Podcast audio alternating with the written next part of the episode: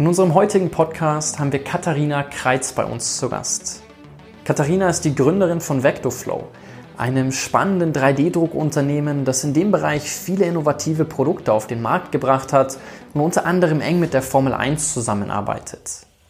Katharina gibt in unserem Gespräch viele interessante Einblicke in ihre Gründungsstory, ihren Weg, wie sie es geschafft hat, in einem sehr männerdominierten Tech-Bereich sich durchzusetzen und ihren Platz zu finden und auch was sie anderen damit auf den Weg gibt, wann man ihrer Ansicht nach bereit ist zu gründen und was man vorher vielleicht schon erlebt haben sollte. Wieso sie eigentlich sagt, direkt nach der Uni zu gründen, könnte mehr Sinn machen, als vorher noch andere Erfahrungen zu machen. Sie spricht auch darüber, wie sie am produktivsten arbeitet, was für sie der Produktivitätskiller Nummer eins ist. Und sie teilt eine sehr interessante Haltung, sehr interessantes Credo mit uns. Sie spricht darüber, wieso sie sich vornimmt, jeden Tag sich mindestens einmal zu blamieren. Und am Ende wird es sehr persönlich. Da gibt Katharina nochmal Einblick in ihre Geschichte, wieso sie in Österreich das Wunder genannt wird, was da dahinter steckt, in einer Grenzerfahrung für sie und welche Learnings sie daraus für sich gezogen hat, aus denen wir alle einiges mitnehmen dürfen.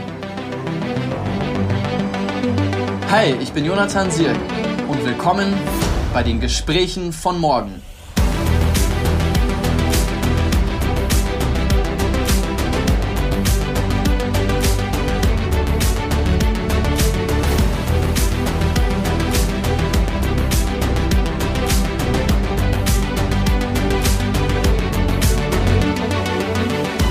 Katharina, herzlich willkommen bei unseren Gesprächen von morgen. Vielen Dank, dass du dir Zeit genommen hast. Ja, gerne.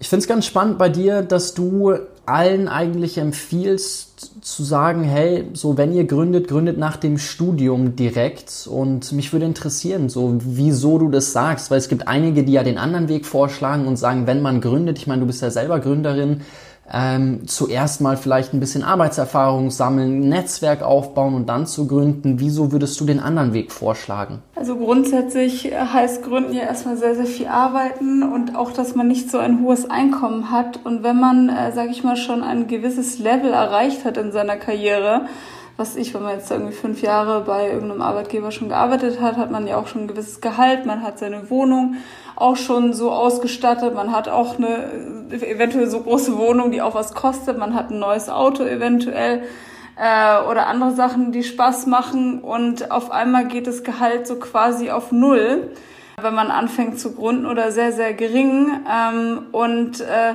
dann muss man auf sehr, sehr viel verzichten. Und das ist deutlich schwieriger, als äh, wenn man es einfach in Anführungsstrichen noch nie hatte. Wenn man von einer also bei mir war es zum Beispiel so, ich habe es ja dann direkt nach dem Studium gegründet und da habe ich halt einfach immer noch in meiner Studentenwohnung gewohnt. Äh, ich hatte immer noch mein Studentenauto und da war quasi einfach keine Änderung und deshalb war das auch nicht so schlimm. Das ist dann, glaube ich, schon ein bisschen anders, wenn ich dann sage, oh Gott, jetzt muss ich mein Auto verkaufen, weil sonst kann ich mir meine Wohnung nämlich nicht leisten für das nächste Jahr.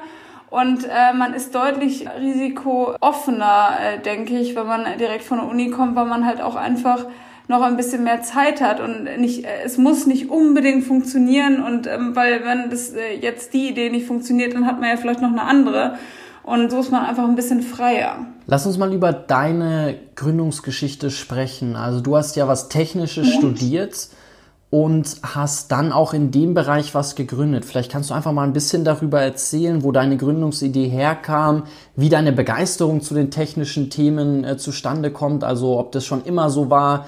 Ähm, du sprichst ja auch immer wieder darüber, dass es so ist, dass im Normalfall eigentlich statistisch gesehen Frauen bis in der Grundschule, ich glaube bis zur vierten Klasse, besser sind als Jungs, aber dann irgendwann der Punkt kommt, wo den Mädchen ausgeredet wird, zu sagen, so, hey, naturwissenschaftliche Fächer ist, ist, ist vielleicht nichts für Frauen. Ähm, deswegen setzt du dich ja auch so schön und so, so stark dafür ein, zu sagen, hey, nee, das ist schon auch was, was, was Frauen gut leisten können. Da bist du ja ein super Beispiel für. Ähm, vielleicht kannst du da einfach mal ein bisschen erzählen, wie, wie, wie so dein Weg war und, und wo die Gründungsidee herkam. Und dann können wir darüber sprechen, ähm, was auch so deine Learnings auf, dem, ja, auf dem Weg bisher sind. Also bei mir war es tatsächlich so, meine Mama ist klassische Beamtin bei der Post gewesen und da war schon immer klar, oder sie hat äh, gesagt, oh Gott, Katharina, du bist sicher neusprachlich begabt und nicht mathematisch, weil Mathe kann ich auch nicht. Und dementsprechend bin ich auf ein neusprachiges Gymnasium gekommen, habe mit Französisch angefangen, dann Englisch, dann Spanisch Und schon in der fünften Klasse war es relativ schnell klar, dass meine Mama da wohl einen kleinen Fehler gemacht hatte, weil ähm, in der ersten Klausur in Französisch hatte ich direkt eine 6 und in Mathe eine 1. Und da war dann wohl, shit, das ist wohl andersrum. Und äh, deshalb musste ich mich da etwas durchkämpfen. Und es ist einfach so, dass dadurch, dass das Umfeld, wie jetzt zum Beispiel meine Mutter, Gott sei Dank, hat das bei mir jetzt nicht so viel gemacht, weil mein Vater da noch da war und der eher der mathematisch Begeisterte ist, deshalb war das dann eher mein Fürsprecher. Aber äh, das ist dadurch, dass das immer von außen kommt, also das sehe ich auch bei vielen Mädchen, ja, Mathe ist eh so komplex, das versteht man eh nicht. Und es wird meiner Meinung nach irgendwie falsch rübergebracht. Das ist so, wie ist das, das ist gesund das ist, dann ist gesund schon in, in den Kinderohren schon was Negatives. Das ist definitiv keine Schokolade. Das wird irgendwas ekliges Brokkoli oder so sein. Und bei Mathe ist es halt das Gleiche. Äh, wenn man jetzt Mathe ein bisschen anpreisen würde, wie zum Beispiel Mathe ist was super cooles, äh, einmal gelernt, für immer verstanden, muss man nicht nochmal machen. Ist nicht wie Vokabeln lernen, wo ich hundertmal eine Wiederholung brauche. Ist eigentlich was für Faules. Ist eigentlich super. So wird's vielleicht dann auch ein paar mehr überzeugen. Und dass man auch vielleicht mal ein bisschen mehr zeigt, was es für coole Sachen gibt. Also ich zum Beispiel gehe ja einmal im Jahr in meine alte Schule zum Science Day und nehme so einen 3D-Drucker, halt einfach so einen, ähm, äh, den man so mitnehmen kann, also ein Makerbot, Ultimaker oder sowas in der Richtung, ähm, so ein Plastikding, nehme ich dann mit in die Uni und zeig halt den Mädels und auch Jungs, äh, was man da halt auch Cooles machen kann, weil denen oft gar nicht so klar ist, was kann ich mit Mathe eigentlich mal irgendwann machen. Ja, ich sehe irgendwelche Graphen, aber wirklich eine Anwendung dahinter sehe ich halt nicht. Und ähm, denen das ein bisschen näher zu bringen, ist, glaube ich, auch sehr, sehr wichtig. Und das haben die Schulen meiner Meinung nach bisher noch ein bisschen verpasst und äh, holen es jetzt gerade nach, aber es ist, ist noch ein weiter Weg, glaube ich, dahin. Mhm.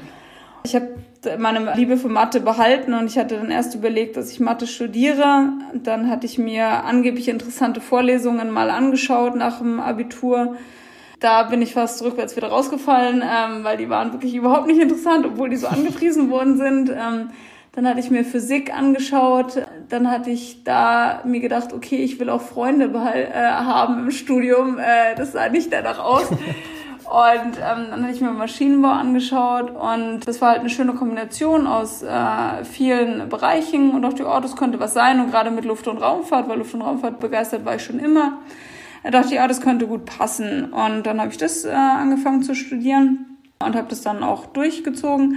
Ich war relativ selten in der Uni, weil ich mich sehr, sehr schnell langweile und dann selber gerne Sachen ausprobiere und habe dann bei äh, allen möglichen Firmen gearbeitet, sei es BMW, NASA, Airbus, egal und habe eigentlich immer am Prüfstand gearbeitet, also immer quasi wirklich auch mit Händen auch, also Sachen instrumentiert und habe mich immer enorm über die Messtechnik da aufgeregt. Und da gab es eigentlich nur einen Hersteller, der eine spezielle Art an äh, Sensor hergestellt hat und das war ein Amerikaner und das war immer ein absoluter Graus, mit denen zu arbeiten.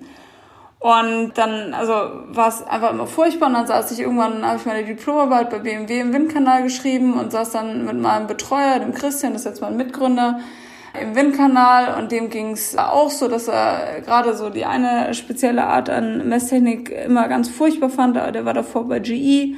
Und da ging es ihm genauso und bei BMW dann nun auch. Und dann kamen wir irgendwie beide so, oh, das muss doch irgendwie besser gehen. Jetzt gibt's doch diesen 3D-Druck in Metall. Da kann ich das doch viel besser irgendwie anpassen. Und da komme ich auch bei äh, irgendwelchen Hochtemperaturanwendungen auf äh, höhere Anwendungen oder auf höhere Temperaturen in der Anwendung. Und oh, das ist doch mal eine Idee. Dann sind wir zur Firma EOS, die sitzt im Westen von München. Das ist der ähm, aktuell bekannteste oder erfolgreichste 3D-Druckhersteller der Welt. Und haben da unsere Idee mal gepitcht und haben mal gesagt, hey, wir hätten da eine Idee. Das ist zwar so nerdig, dass es eigentlich keiner verstanden hat. Zu der Zeit gab es auch primär, äh, die einzige Idee waren irgendwie, äh, weiß ich nicht, äh, irgendwelche äh, dummen, keine Ahnung, Zigarettenhalter oder irgend sowas zu drucken. Und äh, dann hatten die, die dort äh, bei EOS waren, hatten zwar nicht wirklich verstanden, was sie damit machen wollen, aber dachten, hoch, das hört sich ja immer irgendwie sinnvoll an, das können wir ja mal ausprobieren. Und äh, dann haben wir, weiß ich nicht, tausend äh, Versuche gemacht und irgendwann kam was halbwegs Brauchbares raus. Und dann saß ich mit Christian zusammen und dann dachten wir, okay, vielleicht sind wir nicht die Einzigen, die das eigentlich eine sinnvolle Idee finden.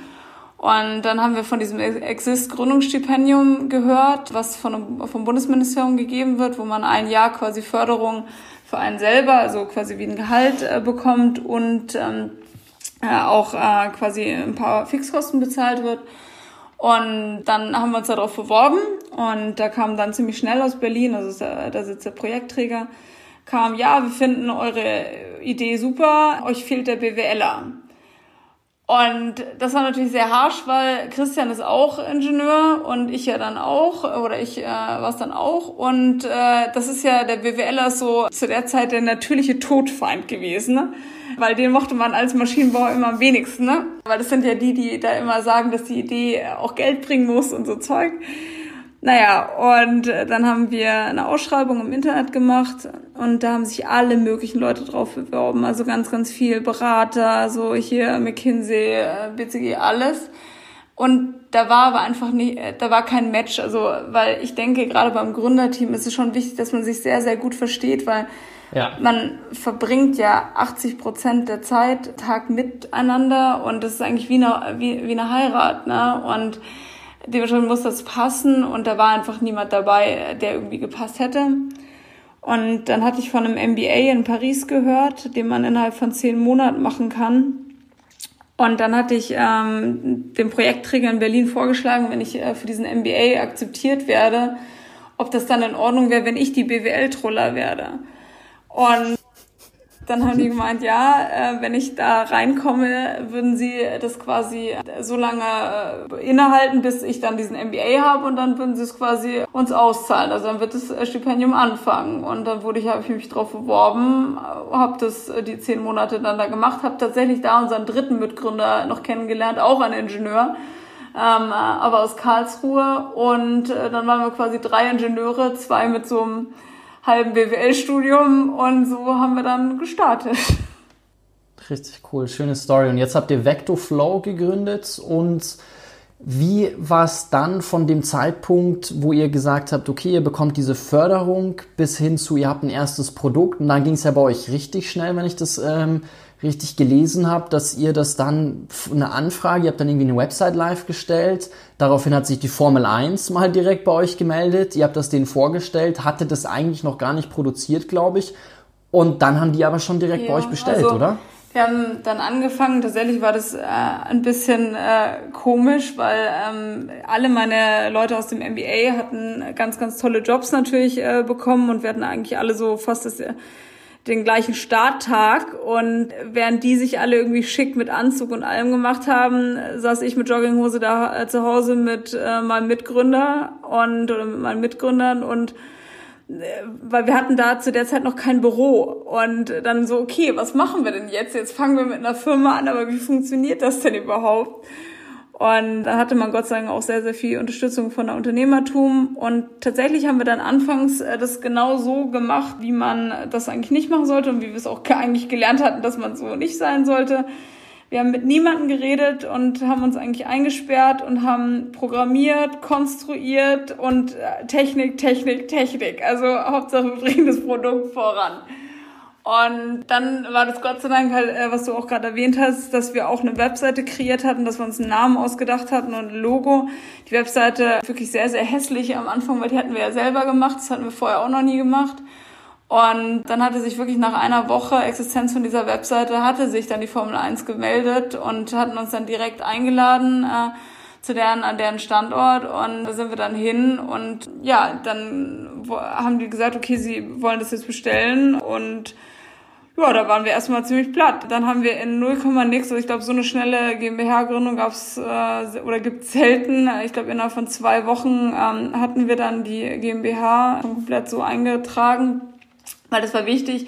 Weil du willst natürlich nicht persönlich haftbar sein, wenn so Sensorik in das Gesicht von, äh, von irgendeinem Fahrer fliegt oder so äh, oder so ein Auto kaputt macht. Dementsprechend ist dann schon wichtig, dass man sich da persönlich absichert. Aber das hat Gott sei Dank alles funktioniert und anscheinend äh, haben wir das auch ganz gut gemacht, weil ähm, gerade das Team ist auch bis heute noch Kunde. Du sagst ja auch so, dass es wichtig ist in so einer Gründungsphase, auch dann, wenn du noch nicht äh, wirklich etabliert bist, auch mutig zu sein, einfach ähm, ich will jetzt gar nicht so, es gibt ja dieses Credo, so fake it till you make it, ähm, nicht in so eine Richtung denken, aber ihr seid ja dann da schon einfach sehr selbstbewusst aufgetreten, habt gesagt, nee, nee, wir bauen euch das. Ähm, woher kommt denn bei dir dieses Selbstverständnis zu sagen, so, ja, wir treten da im Kontext mit dir heißt es ja auch immer so, du bezeichnest ja auch eine Stärke von dir, dieses, dieses Lautsein. Du trittst dann da entsprechend selbstbewusst laut auf und dann kriegt ihr das schon. Also ich gebacken. sag mal so, man kann, man sollte jetzt nicht, wo man nicht selber auch irgendwie äh, einen Glaube dran hat, dass das funktionieren kann. Also wir hätten nichts versprochen, wo wir schon beim Sagen, dass, dass das so geht, schon selber nicht dran glauben. Also wir wussten, es wird enorm aufwendig, aber es kann hinhauen und die Wahrscheinlichkeit ist über 50 Prozent, dass das hinhaut. Das muss, muss man dann schon irgendwie innehaben, das muss dann schon oder ist dann schon wichtig dass man da halt wirklich auch selber dran glaubt, dass das so passieren kann. Und da hilft natürlich das technische Verständnis dann schon, weil ich dann schon weiß, okay, das äh, klappt wohl so, weil äh, ich verstehe ja, wie das hier gebaut werden soll. Ähm, dementsprechend, das hilft. Grundsätzlich, früher war ich lange nicht so extrovertiert. Das war irgendwie so ein bisschen, ich war die Letzte, die wahrscheinlich weggesagt hat äh, bei meinen, äh, wir waren ja drei Mitte oder sind ja drei Gründer. Und ähm, meine Jungs sind nicht so gerne im Rampenlicht, das war ich früher auch nicht. Und da war, waren die halt irgendwie schneller oder klüger und haben halt gesagt, nee, ich mach das nicht. Und ich war dann nur noch übrig. Und bei den ersten Pitches oder wo ich da irgendwie auftreten musste oder so, äh, da konnte ich teilweise zwei, Wo äh, zwei Tage vorher nicht schlafen, weil das aber so aufregend war. Und jetzt halt ist das relativ relaxed. Ich glaube, das ist einfach man, man wächst da so rein und ich glaube tatsächlich, dass ich da auch so ein bisschen Talent für habe, äh, dass mir das auch sehr Spaß macht, äh, weil ich insgesamt ein kommunikativer Mensch bin und auch äh, gerne viele Leute kennenlerne und mir das tatsächlich dann auch relativ leicht fällt. Das ist, das weiß ich nicht, ob man das lernen kann. Das kommt einfach mit der Zeit oder es kommt halt nicht ganz so, aber man muss schon ein bisschen ins kalte Wasser springen, weil äh, es ist einfach was anderes. Es ist eine neue Situation und äh, die ist für jeden immer anfangs schwierig. Was würdest du denn so Elevator Pitch mäßig jetzt mal für die Zuhörer, dass die auch greifen können, was ihr da tatsächlich macht? Ähm, für wen baut ihr welche Produkte? Also ihr macht es für die Formel 1, ihr arbeitet ja sehr, sehr viel mit Automotive-Firmen äh, zusammen. Aber was genau bekomme ich von euch und wann komme ich zu euch? Also wir messen allerlei Strömungen. Das kann sein Luft, Wasser, Gas, Öl, ist eigentlich egal, Hauptsache es bewegt sich. Und da nehmen wir quasi alle Parameter raus, die so eine Strömung mit sich bringt. Also sowas wie Druck, Temperatur, Geschwindigkeit, Anströmwinkel, Durchfluss und solche Sachen. Und sowas brauche ich eigentlich überall ähm, wo halt so ein Medium in Bewegung ist, dementsprechend ganz, ganz viel Automotive, aber auch super viel Luft- und Raumfahrt, weil da ist ja auch äh, entweder in, im Antrieb selber ähm, oder halt die Luft drumrum. Ähm, aber auch, äh, wenn man Drohnen anschaut, äh, die können wir dann äh, kontrollieren, quasi, weil wir noch so ein Air-Data-System haben, dass zum Beispiel eine Drohne vorab merkt, wenn sie in eine Böe reinfliegt, dann sagt quasi unser System, merkt diese Böe vorher und kann dann quasi gegensteuern, äh, gibt dann quasi, greift in die Kontrolle ein und äh, sagt dann, oh, Motor rechts noch ein bisschen mehr Power, dann können wir stabiler fliegen.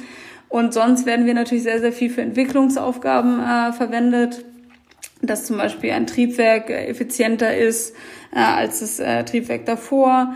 Ähm, wir instrumentieren äh, die Sachen nicht nur, sondern wir äh, bauen die auch komplett teilweise. Zum Beispiel, dass wir Schaufeln von Triebwerken äh, komplett instrumentiert schon in einem Schlag drucken ähm, dass quasi gar keine externe Messtechnik mehr eingeführt werden muss, was auch wieder ein Vorteil ist, weil ich weniger Verblockung habe und ganz, ganz viele Vorteile für, äh, von der Strömungsmessung an sich. Ähm, also grundsätzlich ist das Feld, in dem wir arbeiten, sehr, sehr groß. Also es ist wirklich von sage ich mal, sehr, sehr technischen und coolen Anwendungen zu gut, das sind auch coole Anwendungen, also Dunstabzugshauben, Föhn, äh, alles. Also es ist wirklich querbeet. Sobald sich was bewegt, messen wir was.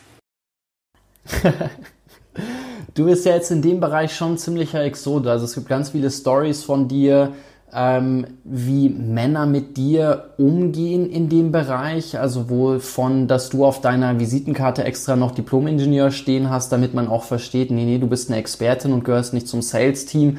Aber auch irgendwelche Anrufer, die dann zu dir sagen, so gibt's ein Bild von dir auf der Website, weil das normalerweise ist ja irgendwie das Top-Management nur auf der Website. Wie, wie geht's dir denn damit und, und wie, wie gehst du damit um? Oder was, was, was gibt's da für Erfahrungen? Vielleicht kannst du mal ein paar, paar Stories erzählen und ähm, dann auch darüber sprechen, dass das, das wäre mir wichtig, dass wir auch noch ähm, Zeit damit verbringen, darüber zu sprechen. Du bist ja da schon, schon auch ein großes Vorbild für andere Frauen zu sagen, so, hey, okay, nee, im Tech-Bereich als Frau kann man sich schon auch durchsetzen.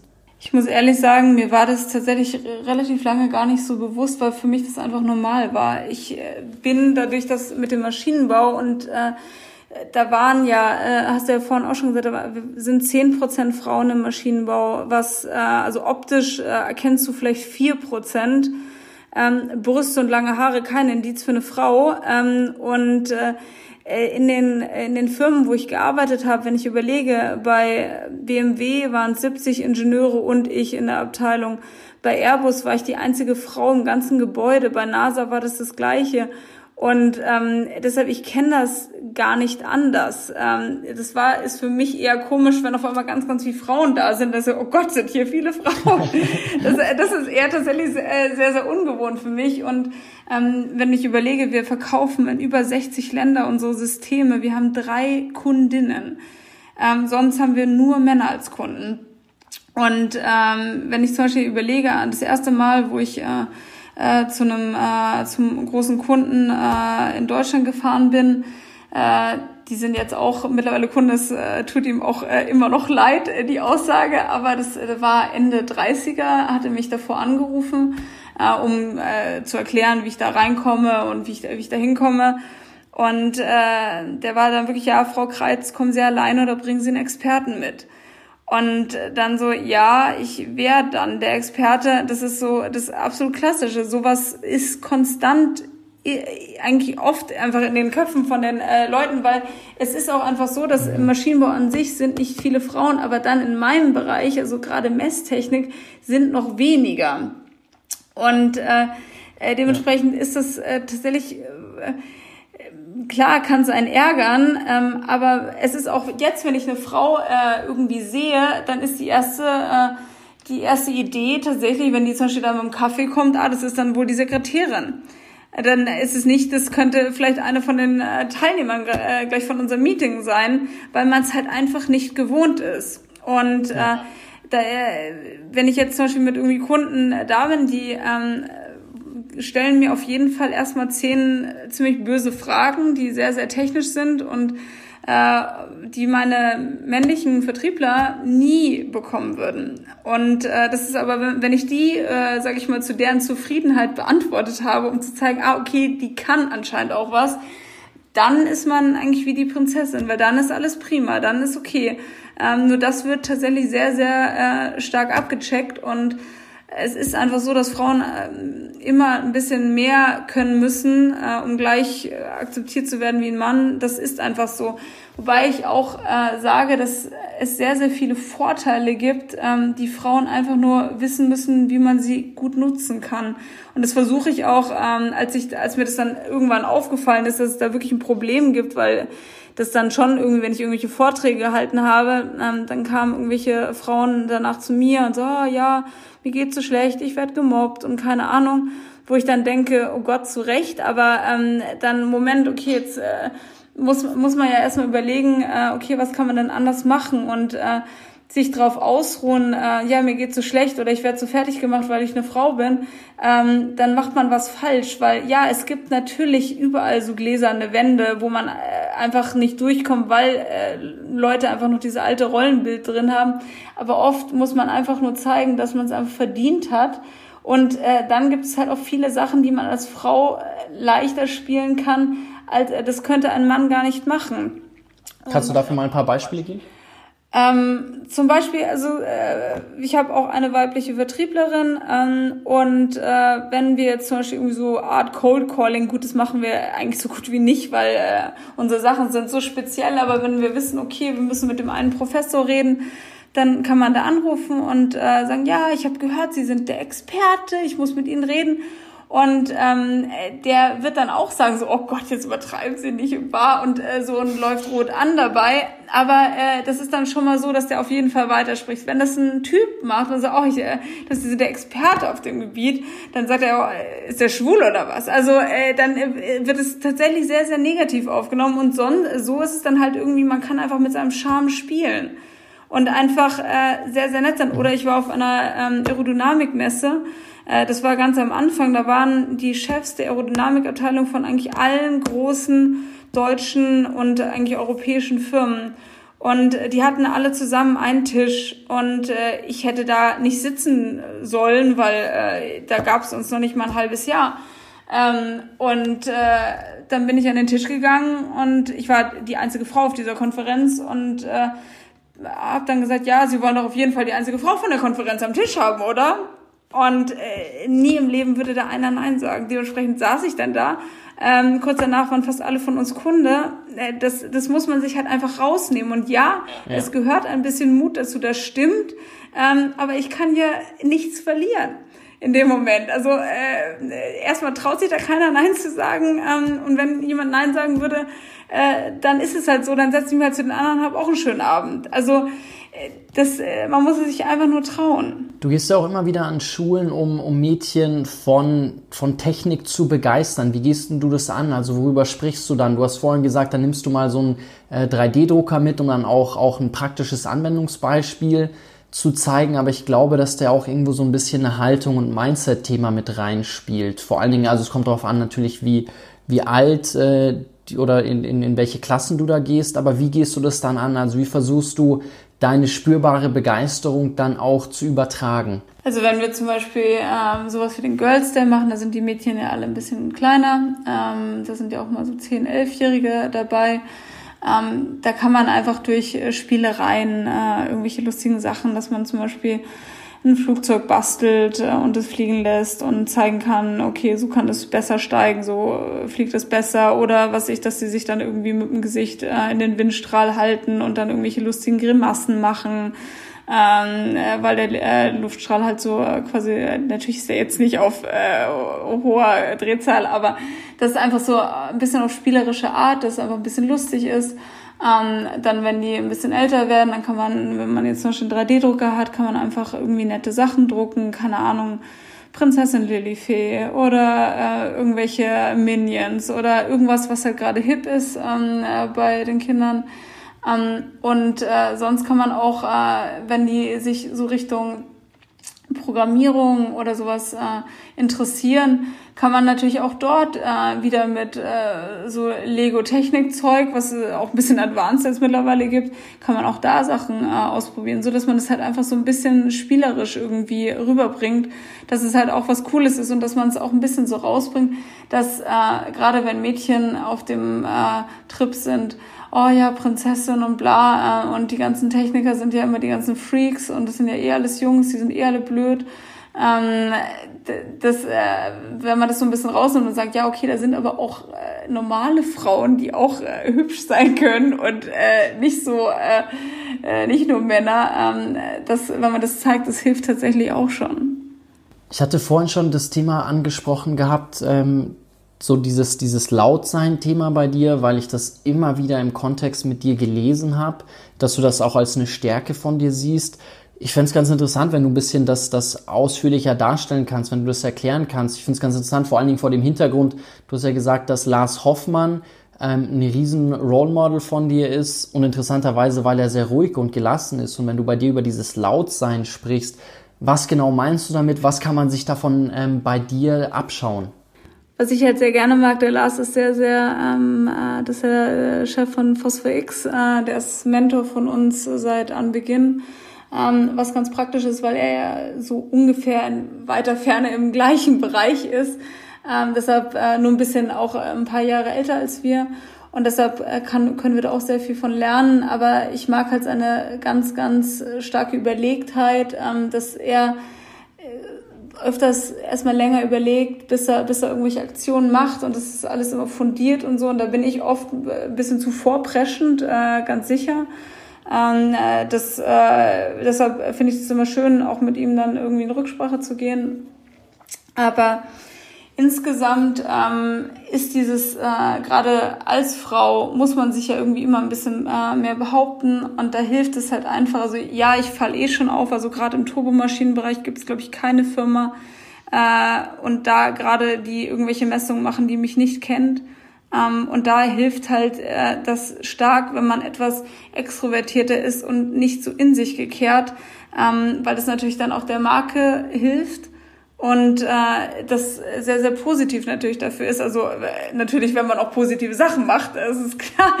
Äh, in die andere Richtung spricht es sich, glaube ich, auch sehr schnell rum.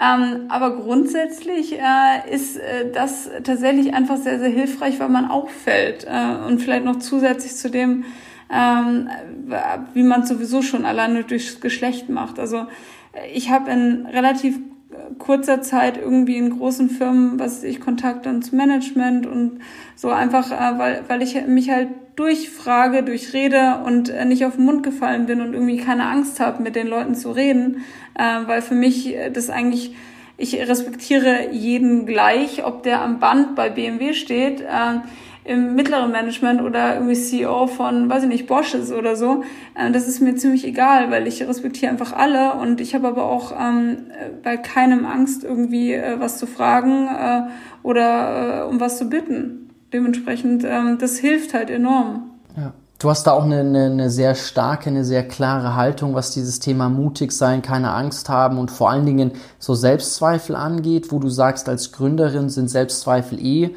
fehl am Platz. Ähm, die Frage so, woher kommt dieses Selbstverständnis von dir, dass du sagst, okay, das wird aufgehen und was gibst du auch da anderen mit auf den Weg, wo du schon sagst, wenn Leute, vor allen Dingen Frauen, zu dir kommen und dir erzählen, was alles nicht läuft, dann sagst du, da musst du dich eigentlich zusammenreißen und nicht zu sagen, so, hey, komm jetzt, äh, leg da mal eine andere Haltung an den Tag.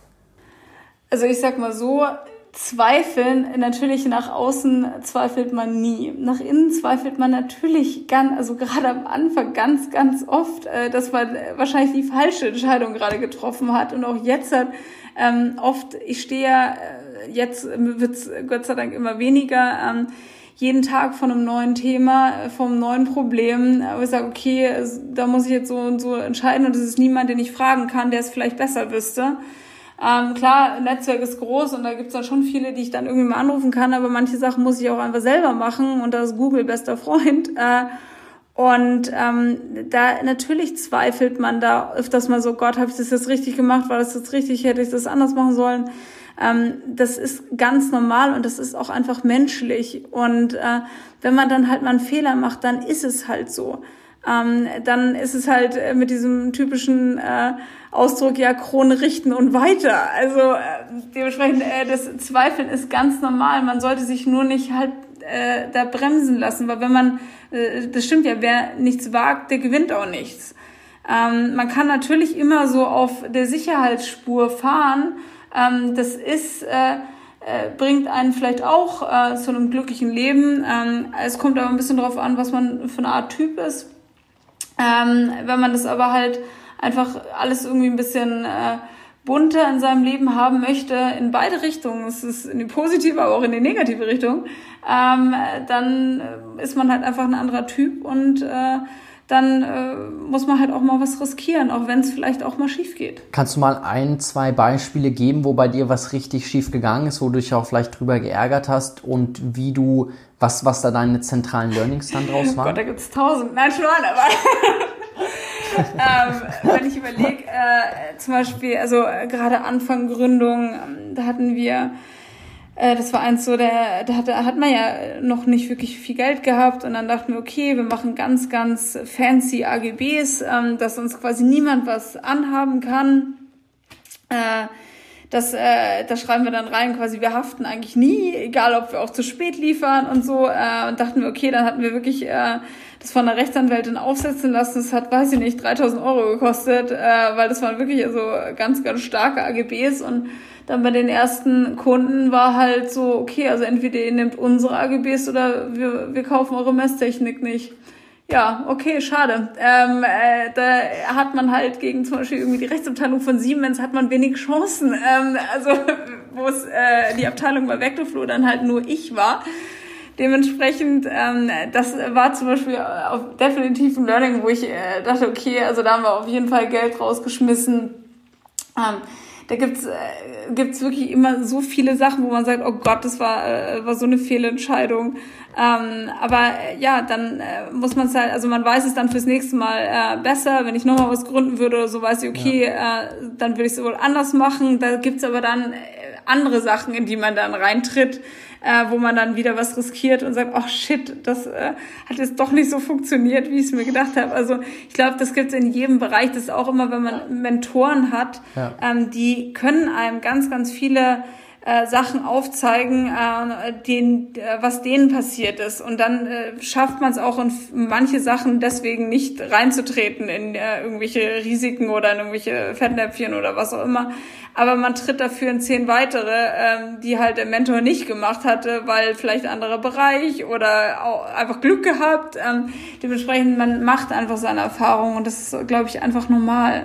Wie sieht das so im Leadership-Bereich für dich aus? Weil ich meine, du bist ja Fachexpertin, so du bist Diplom-Ingenieurin und hast dann irgendwann als Geschäftsführerin natürlich auch die Führungsverantwortung. Ich glaube, ihr seid ja jetzt schon mit dem Team beständig gewachsen. Ich weiß nicht, ob ihr mittlerweile in den USA schon, schon eine Niederlassung habt oder ob das noch, noch im Prozess war. Wie, wie hast du da auch gelernt, mit deinem Team umzugehen, deine Führungskraft zu sein? Wie bist du in diese Rolle reingewachsen und gab es da vielleicht auch was, wo du sagst, rückblickend würde ich die Dinge vielleicht ganz anders machen, aber habe jetzt für mich da, da Learnings rausgezogen. Also was ich wichtig finde, also man kann es ja selber quasi einfach nur sagen, was für einen Chef möchte ich haben. Ähm, und äh, ich finde grundsätzlich äh, einen Chef einfach wichtig, dass der unglaublich, also dass der einfach Verantwortung übernimmt und zwar fürs ganze Team und auch wenn da irgendjemand aus dem Team irgendeinen äh, Schmarrn macht und äh, das dann eventuell äh, vom, äh, vom Kunden, dann ist man grundsätzlich als Chef, ist man dann einfach da verantwortlich und äh, dann ist es einfach, äh, man hat das selber dann ver, verbockt quasi. Also und da sollte man sich immer vor seine Mitarbeiter stellen. Und man sollte auch grundsätzlich, also jetzt, äh, unser Team ist ja noch nicht groß, wir sind jetzt äh, knapp 20 Leute und ähm, mit halt äh, noch ein paar Werkstunden dazu. Ähm, so, jetzt sind wir aktuell noch so klein, dass man auch auf äh, Sachen eingehen kann, was sich, wenn man merkt, okay, der eine, der hat jetzt gerade irgendwie private, starke Probleme. Ähm, wie kann ich den dann jetzt irgendwie am besten einsetzen? Ich kann den zum Beispiel zuballern mit einfach so Nonsensarbeit, die gemacht werden muss, er aber nicht denken muss. Dann ist er glücklich, weil er, er ist abgelenkt, aber er muss nicht denken dabei, weil das könnte er gerade eh nicht zum Beispiel. Ähm, äh, sowas, dass man da dann ein bisschen individuell aufeinander eingeht und dass man auch guckt, dass man die Leute einfach weiterentwickelt äh, und sie auch nicht bremst und äh, auch sieht, wo die ihre Kompetenzen haben und die auch dort dementsprechend einsetzt, ähm, die auch gerne in anderen mhm. Bereichen weiterentwickelt. Ähm, aber grundsätzlich auch guckt, dass äh, man alle irgendwie ein bisschen partizipieren lässt und auch immer genug äh, quasi zeigt, dass man auch sieht, was sie machen, weil sie, wenn sie sich gerade, also gerade bei jungen Firmen, äh, also bei allen Mitarbeitern von Startups oder so, ähm, die haben ja oft auch selber viele eigene Ideen, die sie auch mit reinbringen und dass man das auch wertschätzt, äh, dass, äh, dass sowas gemacht wird. Und äh, das ist, finde ich, auch sehr, sehr wichtig, äh, weil sonst ist natürlich schnell eine Frustration da. Ähm, deshalb finde ich sowas auch wichtig, äh, um auch sowas, äh, ist ja auch schön, dass man äh, er hat ja auch selber dann nur Vorteile, wenn jemand äh, quasi eigene Ideen mit in die Firma reinbringt. Und vielleicht sind es ja. dann ja auch gute äh, Ideen, die, äh, die man auch wirklich verwenden kann. Und äh, dementsprechend äh, da auch dann schnell Verantwortung abgeben. Ja, ähm, man äh, vielleicht fällt man mal auf die Nase. Ähm, das kann sein, äh, dass man äh, dass dann der äh, dass dann der Mitarbeiter da irgendeinen Schmarrn macht, den man sonst hätte nicht gemacht. Ähm, aber das ist dann halt so. Aber ähm, die wachsen auch an ihren Aufgaben und äh, die sollen sich ja auch entwickeln und es macht ihnen auch Spaß. Und das ist halt auch einfach wichtig. Und gerade die Leute, die, ähm, die am besten sind, die muss man immer mit neuen, äh, neuen Sachen quasi eigentlich wieder äh, belasten, in Anführungsstrichen, oder mit neuen Aufgaben, ja. weil die sich sonst langweilen, dann äh, möchten sie gehen. Dementsprechend muss man sie immer mit was Neuem wieder füttern und sagen, hier, schau mal das und mach doch das und mhm. da, dass man die einfach immer wieder fordert und das sind eigentlich die Besten. Kannst du da in etwa einschätzen, wie du deine Zeit allokierst, also wie viel Zeit für so Führungsaufgaben, Mitarbeiterentwicklung, ähm, vielleicht in, in, in Prozentzahlen drauf geht, wie viel Zeit du aktuell noch mit der tatsächlichen ähm, operativen Arbeit verbringst, wie das, wie das bei dir aussieht, wie man sich das vorstellen kann? Also es ist tatsächlich ähm, sehr, sehr kunterbunt. Also was fix ist, jeder, äh, also ich habe ein festes äh, Treffen mit jedem Mitarbeiter alle zwei Monate, ähm, mhm. wo äh, man sich auch äh, darauf vorbereitet, also in beide Richtungen. Also Mitarbeiter soll sich darauf vorbereiten und ich bereite mich auch darauf vor. Ähm, das ist fest, das heißt aber nicht, dass es die einzige Zeit ist, wo wir reden. Äh, also wenn irgendjemand ein Problem hat, dann kommt er bitte gleich. Ähm, aber da ist es auf jeden Fall schon mal gesetzt, dann auch, äh, wie, wie sich die Person weiterentwickeln will, was für Ziele etc. Ähm, das ist äh, schon drin.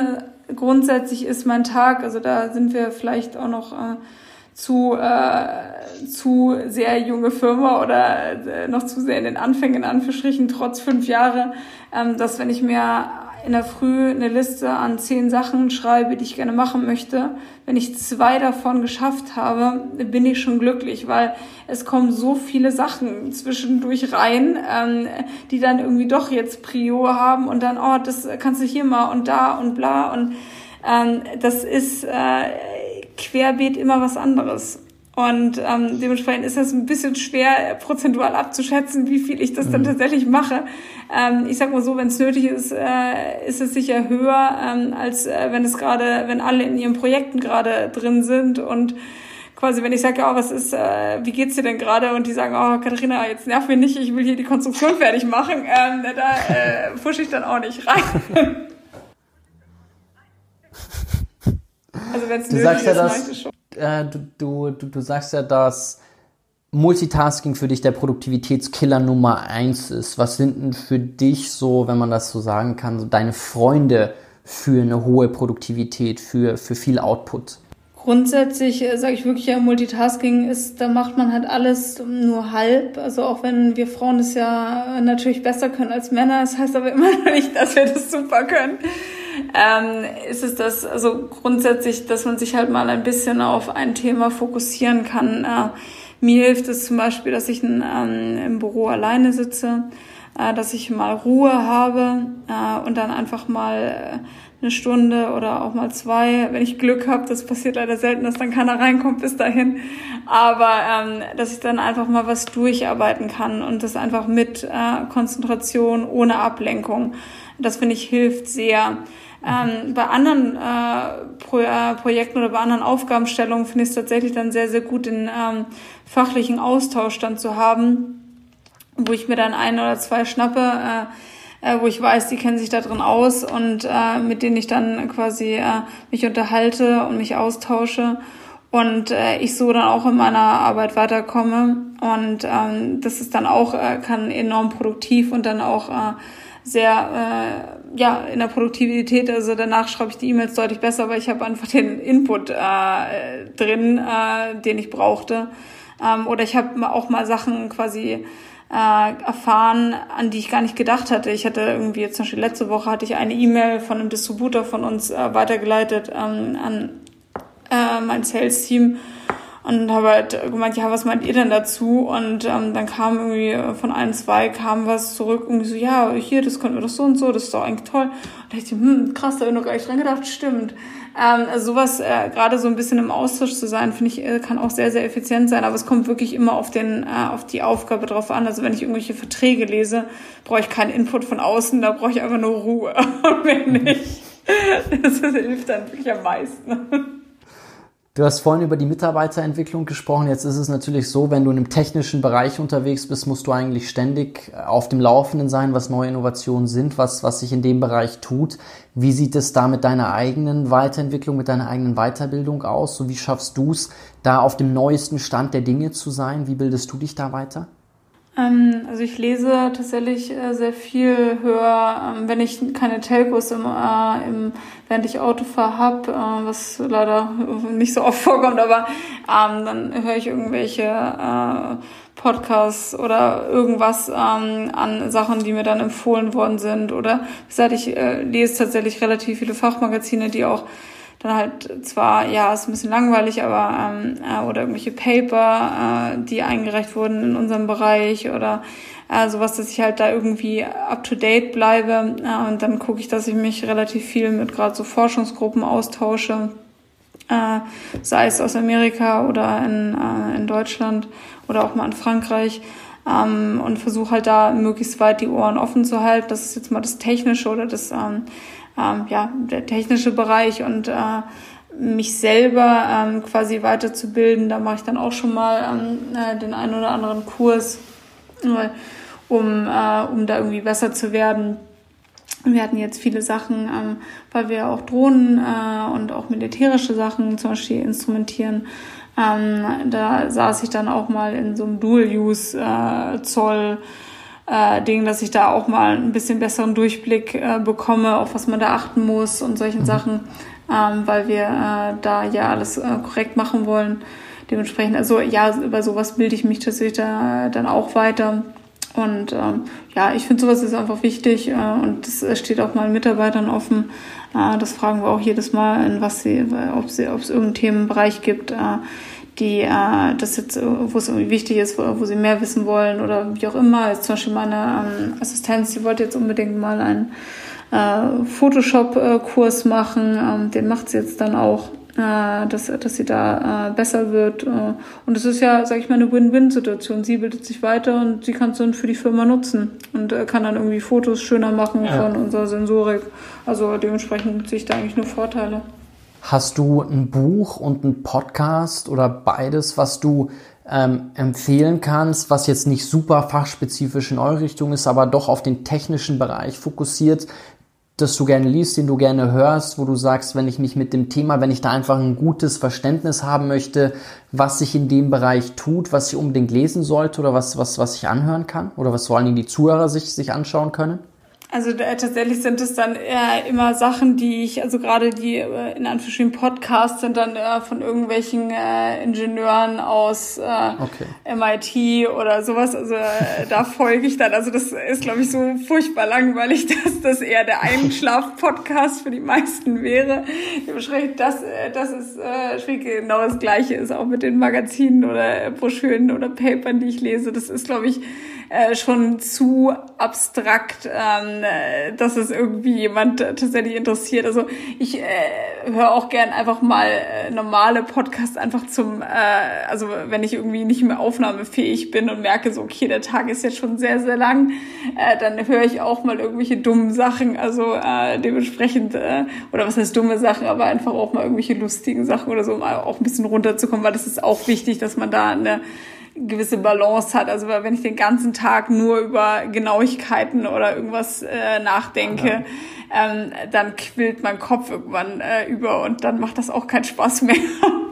Du hast einen Vorsatz, den ich äh, sehr spannend finde. Du, du nimmst dir vor, dich jeden Tag einmal zu blamieren. Wie kann ich mir das vorstellen? Und kannst du vielleicht mal ein paar Beispiele dafür geben? Ja, das ähm, ist tatsächlich, äh, finde ich, eine super Sache, weil ähm, das enorm viel Druck innerlich äh, von einem wegnimmt. Äh, und zwar habe ich damit angefangen, als wir vor zwei Jahren in die äh, USA gegangen sind. Da haben wir diesen German Accelerator gemacht. Ähm, wir machen übrigens die, äh, die Niederlassung, äh, sind wir gerade im Aufbau. Das äh, machen wir jetzt aber nach Corona. Leider hat es da gerade einen kleinen Strich durch die Rechnung gemacht.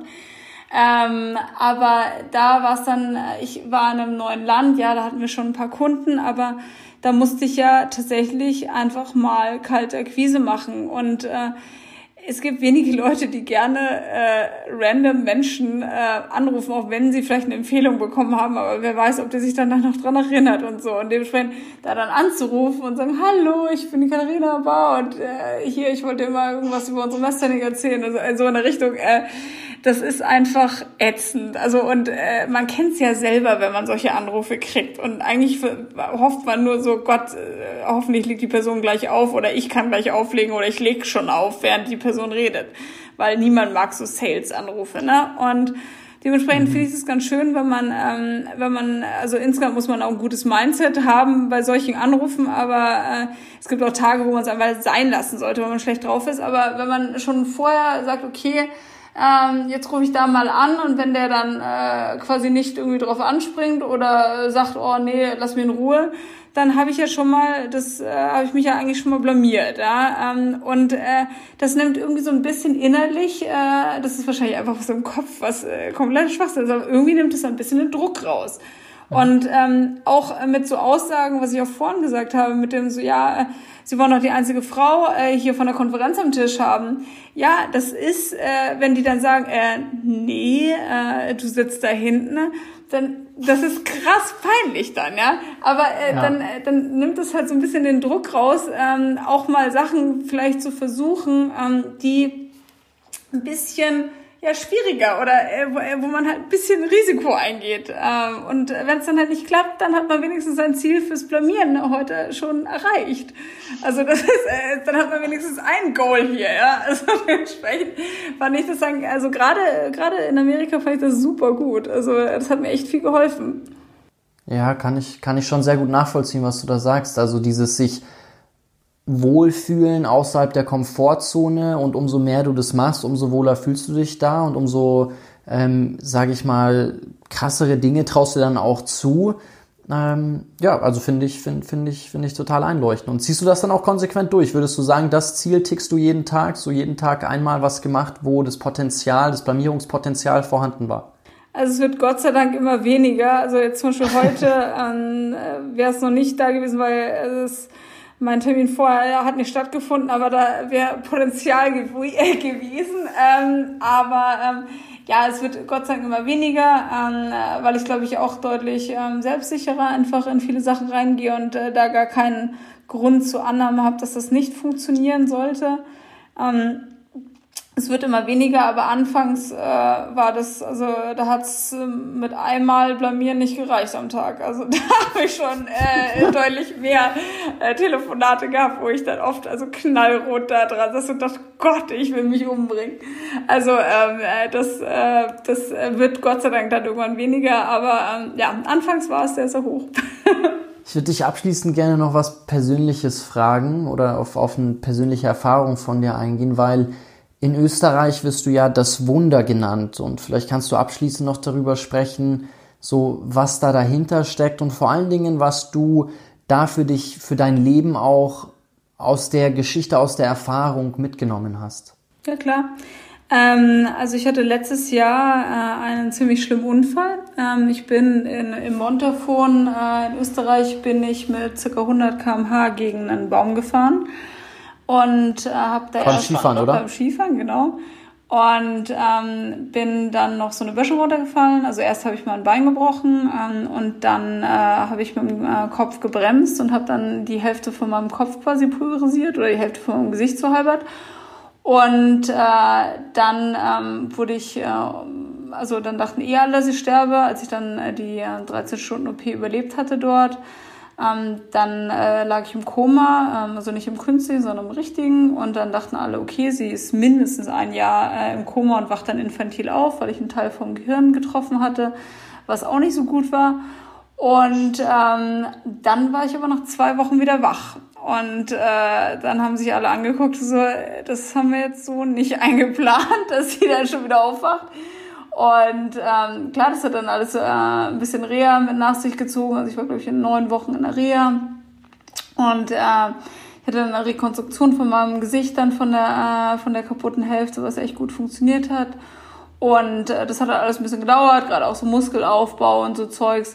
Ähm, das, äh, weil wenn man, also ich lag zwei Wochen im Koma, eine Woche reicht, dass alle Muskeln weg sind. Ähm, dementsprechend hatte ich einfach keine mehr. Ähm, deshalb, ich konnte keinen Stift halten und solche Sachen. Das musste ich alles quasi wieder trainieren, was man sich wirklich gar nicht vorstellen kann, wenn man äh, das noch nie hatte. Aber ähm, ja, das war dann äh, letztes Jahr ein bisschen äh, unangenehm. Ähm, aber ähm, es hat äh, Gott sei Dank alles funktioniert und äh, seitdem werde ich im Montafon nur noch Wunder genannt, weil äh, so einen Fall hatten sie noch nie, dass jemand sowas überlebt. Und wenn jetzt Ärzte meinen Bericht sehen, glauben die äh, ihren Augen nicht und äh, glauben, dass wenn ich diesen Unfall überhaupt hatte, dann war der vielleicht 2011 oder so, weil ich halt einfach jetzt man mir das nicht wirklich äh, mehr ansieht. Ja, ich habe natürlich noch äh, Narben und so, ähm, aber auch die verblassen mit der Zeit. Ähm, ich mache jetzt noch ein bisschen was, weil ich noch ein paar Metall, äh, weil aktuell die Hälfte von meinem Gesicht noch aus Metall ist. Dann nehme ich noch ein bisschen was raus, aber das ist nach außen zum Beispiel nicht sichtbar.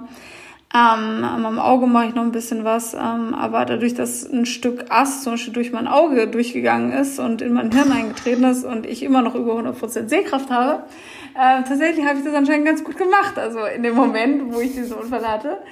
Und ähm, was ich da rausgenommen habe, ist tatsächlich, dass ähm, ich bin grundsätzlich ein starker Opti Optimist äh, oder insgesamt auch jemand, der auch alles richtig machen möchte. Und äh, jede, jede Aufgabe, die ich angebe, muss immer 130 Prozent äh, muss ich da geben. Und äh, das, der Unfall hat mir tatsächlich äh, gezeigt, dass ich auch einfach mal, dass vielleicht 80 Prozent bei manchen Sachen auch mal genug sind und dass, wenn ich mal was abgebe an irgendwie einen Mitarbeiter, dass der das vielleicht auf eine andere Art und Weise löst äh, und vielleicht nicht so macht, wie ich das machen würde, aber dass das vielleicht auch gut ist oder vielleicht sogar besser als was er, was ich gemacht hätte. Und das ähm, insgesamt hat mir das einfach gezeigt, dass ich äh, mich enorm auf meine Mitarbeiter verlassen kann. Und dass nur weil ich es nicht mache, das nicht heißt, dass es nicht schlecht oder dass es nicht gut gemacht wird. Und es war für mich ein wirklich starkes Learning, dass ich also äh, in Anführungsstrichen nicht nur Idioten eingestellt habe, sondern eigentlich ziemlich gute Leute, ähm, weil die haben das gut hingekriegt, ähm, obwohl ich ja keine Übergabe und nichts machen konnte, äh, weil da habe ich ja schon geschlafen. Und das war für mich tatsächlich ein super schönes Learning äh, zu sehen, ähm, wie äh, die auch alleine schon, oder was heißt schon, aber alleine auch arbeiten können, alleine irgendwie die Firma voranbringen. Und da war ich dann wirklich unglaublich stolz, als ich dann irgendwann auch mal wieder denken konnte und aus den Reas draußen war. Katharina, jetzt bist du ja noch ziemlich jung, du hast einen unheimlichen Tatendrang, bist ambitioniert, selbstbewusst. So, was sind Dinge, auf die wir uns noch in diesem Leben freuen können, die du noch in die Welt bringen möchtest? Ja, ich werde natürlich Bundeskanzlerin, ist klar. Das können ja eh nur Frauen werden. Aber nein, keine Sorge. Ähm, nee, also äh, ich habe, also ich hätte tatsächlich äh, am liebsten mehrere Leben, weil ich finde so viele Sachen interessant ähm, und äh, hätte tatsächlich auch ganz gerne so einen 36-Stunden-Tag, ähm, weil ich arbeite sehr gerne und äh, äh, auch in verschiedensten Bereichen äh, würde ich gerne Sachen machen. Ähm, es kann gut sein, dass wir in die Serie gehen mit äh, unseren äh, Produkten, dass man äh, zum Beispiel unsere äh, Sensoren an Flugzeugen sieht. Ähm, das müssen wir uns jetzt noch überlegen, ob wir die Zertifizierung machen wollen, weil das ist tatsächlich enorm teuer äh, und da müsste ich noch mal ein Investment aufnehmen äh, weil ähm, einfach die Zertifizierung äh, im Luftfahrtbereich von 3D gedruckten Sachen, die äh, so kritisch zum Fliegen sind, ähm, äh, sind äh, also da Geld zu äh, verbrennen ist wirklich durch Zertifizierung ist leichter als wenn ich es anzünde mhm. und ähm, äh, das könnte sein, dass man dann unsere Sensorik zum Beispiel an den an den Flugzeugen, wo man auch irgendwie in Urlaub fliegt, wenn wir das dann hoffentlich irgendwann dürfen oder wieder machen. Und äh, dass man das sieht, äh, dass wir dann eventuell ähm, noch ein paar mehr Anwendungen haben, dass noch ein bisschen mehr gesteuert wird. Auch äh, wir instrumentieren auch zum Beispiel diese ganzen Taxidrohnen, instrumentieren wir alle. Da würde man auch ein bisschen mehr sehen. Grundsätzlich habe ich noch so viele Ideen, äh, auch in anderen Bereichen. Dementsprechend kann ich es gar nicht beantworten. Vielleicht ist überall ein Katharina-Zeichen drauf, äh, nicht wahr? Aber nein, ähm, muss ich einfach mal gucken, weil ähm, meine, ähm, sag ich mal, meine ähm, Ideen, da habe ich noch ganz, ganz viele. Muss ich mal gucken, was ich davon noch umsetze. Sehr schön. Dann lass dich jetzt mal auch direkt wieder in Ruhe, damit du schön fleißig äh, weiterarbeiten kannst. Es hat sehr, sehr viel Spaß gemacht, mit dir zu sprechen. Vielen Dank für den, für den inspirierenden Austausch. Danke für das Interview.